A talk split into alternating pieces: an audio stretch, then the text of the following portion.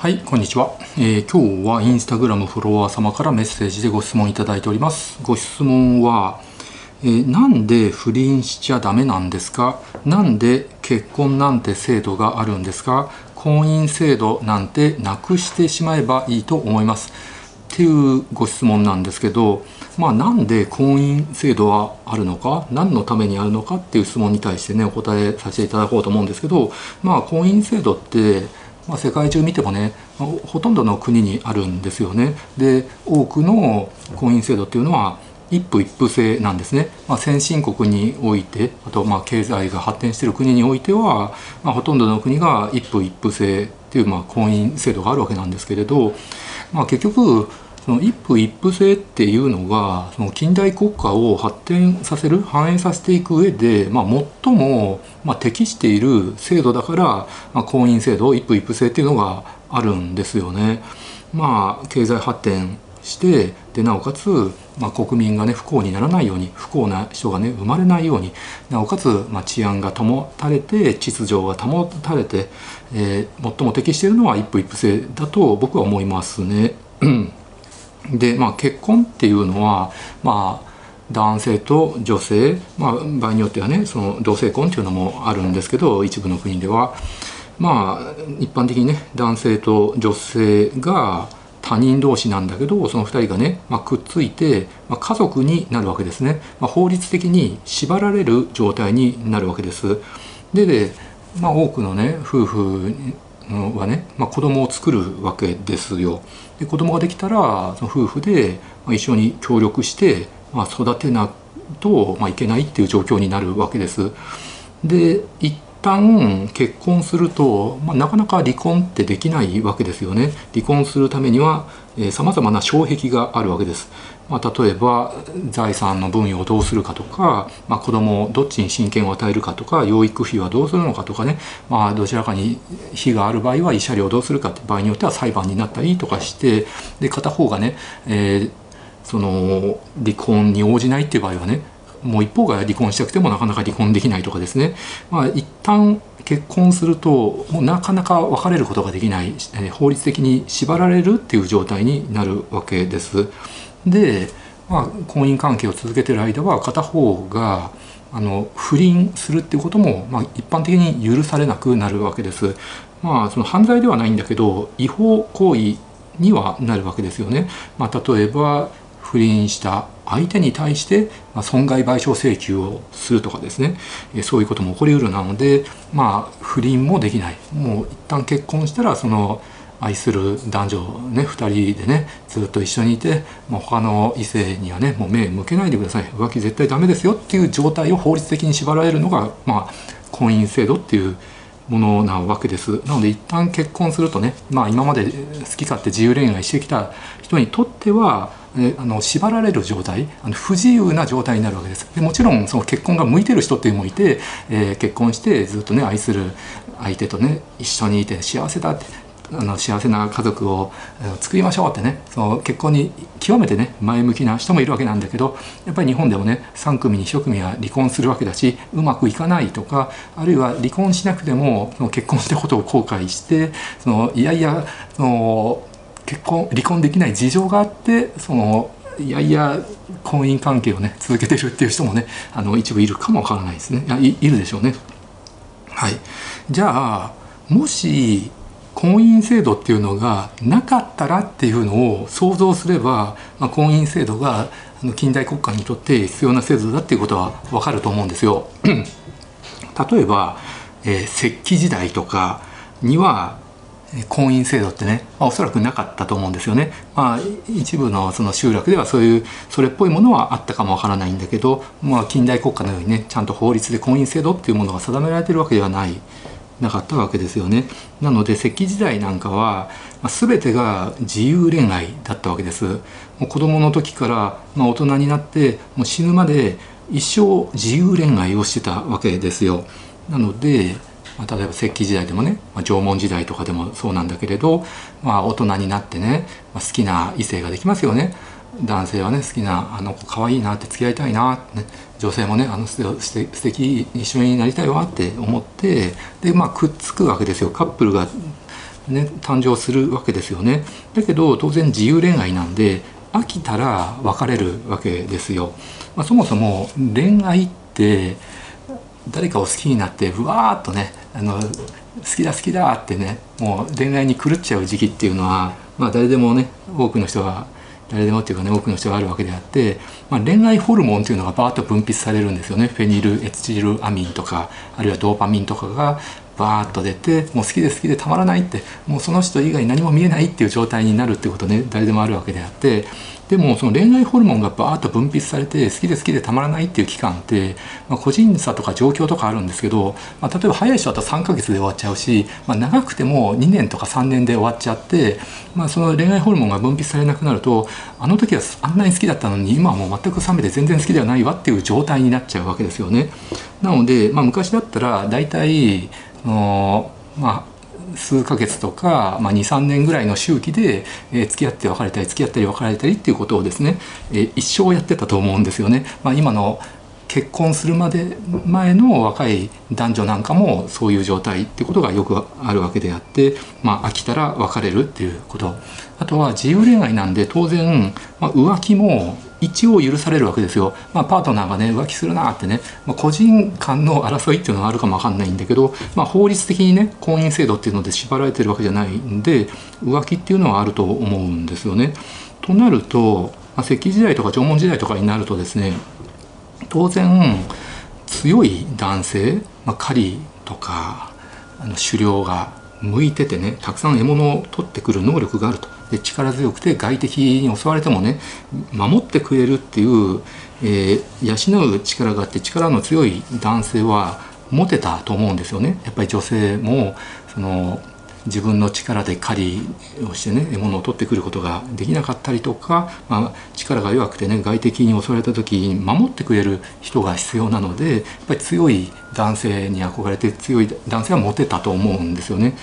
となると一人の強い男性が複数の女性と付き合うっていうことも、まあ、あったと思うんですね。まあ、縄文時代でも、まあ、結構乱交とか行われてたっていうふうに言われてるしなので、まあ、そもそも男性って女性に比べると同時に複数の女性を愛することができるんですよ。どっちかというと女性って一人の男性が好きだと一人の男性に愛されたいっていう気持ちが強いんですけれど生物学的にね、まあ、男性って、まあ、男性の方だったら分かると思うんですけど複数の女性を好きだあの子かわいいあの子いいなあの子いいなってねっていうふうになることができるんですよ。もちろん女性でもそういうタイプの人いると思うんですけど男性の方がよりそういうのが強いわけですよね。うん、なのでやっぱり男性一人の男性が複数の女性をまあ囲ってしまって一夫多妻のような状態になるっていうことはあると思います。であとは男性もね女性もね、まあ、当然愛し合うようになれば、まあ、性行為するわけですよ。でまあ石器時代縄文時代だったらね当然否認するっていう概念はねほぼなかったと思うんですよね。まあ、やるとしても膣外射精ぐらいで、まあ、コンドームもなければピルもないわけだし避妊手術とかもないわけですよね。もちろん中絶手術っていうものもないわけなので、まあ、結構簡単に妊娠してたと思うんです。で妊娠すれば、え、まあ出産して、まあ、授乳して子育てをするっていうことを母親はあのやるっていうことになるんですけれどこれがその婚姻制度っていうものがない石器時代とかだったらおそらく結構なカップルがですねパートナーの女性が妊娠したり出産すれば男性はもうその女性捨てて他の女性の方に行っちゃったりとかすると思うんですよね。まあ、そもそもその女性は妊娠するとですねホルモンの影響で性欲がねほとんどなくなっちゃうんですよねあと出産して授乳してる間も、まあ、プロラクチンというホルモンが分泌されてそれによってね、まあ、性欲がかなり落ちるんですよでやっぱり母親っていうのは妊娠してね出産すると、まあ、基本的に子供が第一になるんです。これはもう生物学的にですね。もう何よりも自分の子供を守らなければいけないっていうふうにもうプログラミングされてるわけです。別に人間以外の動物だってね、えー、子供を守るためには母親って必死になるでしょ？犬だって猫でも、まあ、人間だって当然なので、まあ、旦那さんよりも子供が第一になっちゃうんですよね。となると旦那さんはあの旦那さんっていうか男性はパートナーの女性のね性欲もないしエッチもさせてくれないしで自分よりも子供の方を大事にするってなるともうもういいやこの女ってなって、まあ、そもそもね大体フェあのフェニルエチルアミンとか恋愛ホルモンってねあの1年とか2年でだいぶ下がっちゃってもう好きじゃないっていう状態になると思うのでもうじゃあいいやこの人いいやってなって他の妊娠していない女性の方に行ってしまうっていう可能性があるわけですよね。なので現代の世の中でもあの夫婦がね仲良くても奥さんが妊娠したり出産するとあその奥さんが妊娠してる間に旦那さんが不倫したりとかね。で子育てしてる間に、えー、不倫したりとかってよくあるでしょ？まあそれはやっぱり絶対あってはならないことなんだけど奥さんが妊娠して性欲も下がってると。で子供が第一になっちゃってて、まあ、エッチもさせてくれないし自分のことを構ってもらえないっていう旦那さんが不倫に走っちゃうっていうわけであって、まあ、これはその石器時代とか縄文時代だったらあの奥さんがね妊娠中に不倫するっていうのは、まあ、生物学的には普通だったかもわかんないんだけど今の世の中ではこれは許されないことなんでこれはちゃんと我慢しないといけないわけです。男性が耐えないといけないことなんですけどちょっと話を戻しますと。そうそうそう。なのでの昔だったら女性が妊娠するとパートナーの男性にね、まあ、捨てられてしまうっていうことが普通っていうかよくあったと思うんですよ。だけどそれは石器時代とか縄文時代だったら捨てられても大丈夫なんです。っていうのはそういう時代ってあの人間がですね集落を形成して共同生活をしてたんですよね。なので男性に捨てられたとしても子育てとかいろんなことをね手伝ってくれる人がね当時はたくさんいたと思うんです。例えば自分のお姉さんとか妹とか自分のお母さんねまあ子供にとってのおばあちゃんとかあとは何ですかいとこのお姉ちゃんとかねあるいは自分の娘とか子育てとかね身の回りの世話とかねいろいろ手伝ってくれた人いっぱいいたと思うんですよ。妊娠中でも授乳中でもね。そういう時代だったから。うん。なんですけれど、まあ、現代の世の中だともう文明が発達してねもうさまざまなテクノロジーが生まれてですねもう産業革命も起きてとなると、まあ、会社っていうものができて、まあ、多くの人は会社に出勤してお金を稼いででその自分の力でね生活したりとか男性も女性もそうですよね、まあ、公務員の人もいれば職人さんとかエンジニアの人もいたりあと医療従事者お医者さんとか看護師さんとかあのあるいは個人事業主をやったりとかですね、まあ、いろんな職業に細分化されて別に今の世の中だと共同生活する必要はないわけですよね。集落を形成する必要ないわけです。自分でお金稼いで自分のプライバシーも守りたいので、まあ、一人暮らししてもいいし、えー、恋人同士で2人で暮らしてもいいし夫婦2人で暮らしてもいいしあるいはそのおじいちゃんおばあちゃんと同居してもいいわっていう人はそうなるだろうしまあその核家族化していって、まあ、個人個人まあ、一人一人、ね、一人暮らし住んだりとか、まあ、いろんなその生き方っていうのができるわけであって多くの人たちはもうちっちゃい単位で生きていくわけですよ。なので現代の世の中だとその結婚して子供を産んでねその男性にもし捨てられてしまうとシングルマザーになっちゃって経済的にも大変だしあと石器時代みたいにね周りで子育てとか手伝ってくれる人いないので、まあ、大変なわけですよね。うん、そうそうなのでまあ結局おのおのが独立して生活するようになったこの世の中ではやっぱり婚姻制度っていうのが必要になってくるわけです。もし婚姻制度がなくて今の世の中でももう全てがね自由恋愛だったら、まあ、男女がね惹かれ合って付き合ってエッチして妊娠してもうその間に男性はねもう飽きて捨ててってでシングルマザーがですねもうものすごい数増えちゃうわけですよ。うん、結局その男性はその面倒くさくなって別れちゃうっていう人がね増えるわけなので。う経済的にも教育上も良くないっていうそういう状態になっちゃうと思うんですよね。うん、なのでの結婚するまでの自由恋愛っていうのは今普通に許されてるわけなんですけど、まあ、自由恋愛が OK っていうのは子供が絡まないっていう前提で OK だと思うんですよ。で結婚するとなるとやっぱり妊娠して出産して、えー、子供ができて2人で協力して育てていかないといけないっていうのがあるからやっぱり婚姻制度っていうのがあるわけです。まあ、今でも自由恋愛の間に子供ができてで結婚しないでね別れてシングルマザーっていう人もいると思うんだけどやっぱりまあできればその男と女がねあの夫婦になって子供ができてね、えー、経済的にもお互い助け合って子供を育てていこうとで子育てもね協力し合ってやっていこうっていうのが、まあ、理想といえば理想なので、まあ、そのための婚姻制度なんではないかなと僕は思いますね。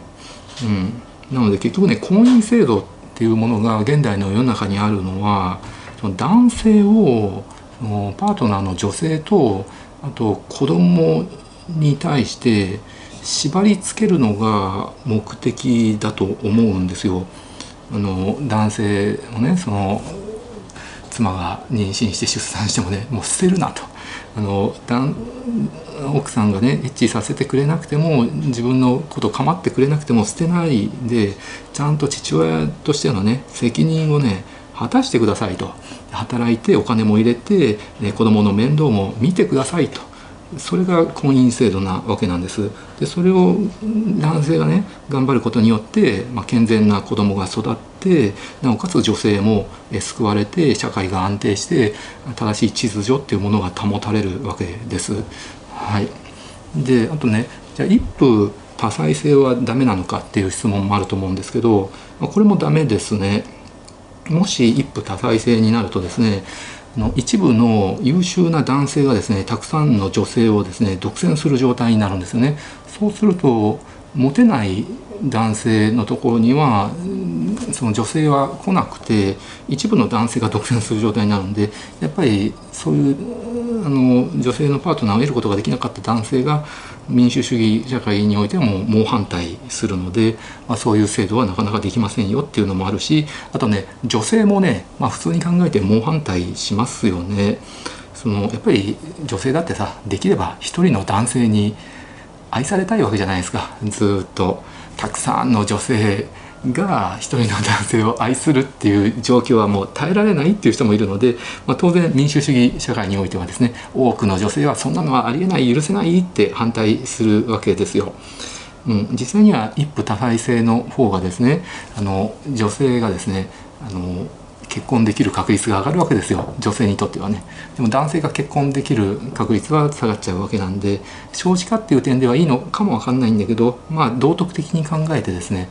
まあ、民主主義の世界で一夫多妻制っていうのはまあ難しいんじゃないかなって思います。じゃああとタフ一妻制はダメなのっていう意見もあるかもわかんないんだけど、まあ、そうなっちゃうとですね一人の女性をたくさんの男性でその争うっていうことが起きてしまうわけですよ。男性だって女性だって嫉妬深いんだけどもう男性が嫉妬に来るとさ相手のあのあの別の男性を殺しちゃったりとかねそういう事件も起きちゃうしやっぱり男性反対するしあとはそのモテない女性が結婚できなくなっちゃうのでその結婚できない女性が猛反対するのでやっぱりタフ一妻制というのも民主主義の世の中では、まあ、まずこれは成り立たないでしょうと。なので結果的に一夫一妻制に落ち着きますよと。近代国家においてはこれがベストですよということになると思います。はい、以上は僕の考えです。ご視聴ありがとうございました。